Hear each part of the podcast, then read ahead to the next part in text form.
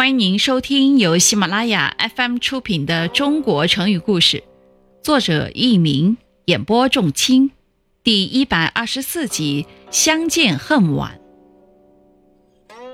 西汉时，原来齐国临淄这个地方有个人名叫主父偃，他早年曾学习纵横术，后为纵横术没什么用处，便开始学习《周易》《春秋》等儒家学说。大概因为半路出家，修养不够，所以受到当地儒生的排斥。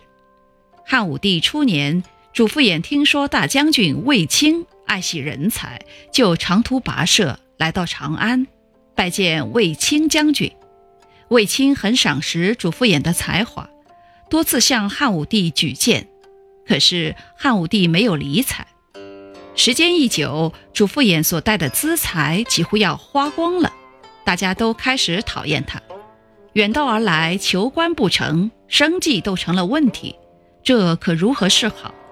主父偃心想，求人举荐不成，那就直接上书皇帝，没准儿还会有意外惊喜。听众朋友们，您正在收听的是由喜马拉雅 FM 出品的《中国成语故事》。当时北方匈奴经常侵扰汉朝边境，让汉武帝十分头疼。于是，主父偃直接上书汉武帝，就匈奴问题发表自己的看法。他抓住要害，切中时弊，力主汉武帝讨伐匈奴。与他同时上书的还有徐乐、严安二人。汉武帝看了主父偃的文章，极为欣赏，很快就召见了他们三人，并说：“公等皆安在？何相见之晚也？”意思是说。你们这几个人原来都在哪里来着？真是相见恨晚呀！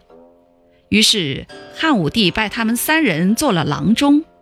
成语“相见恨晚”由“何相见之晚也”演变而来，形容新结交的朋友十分要好，以彼此认识太晚为憾事。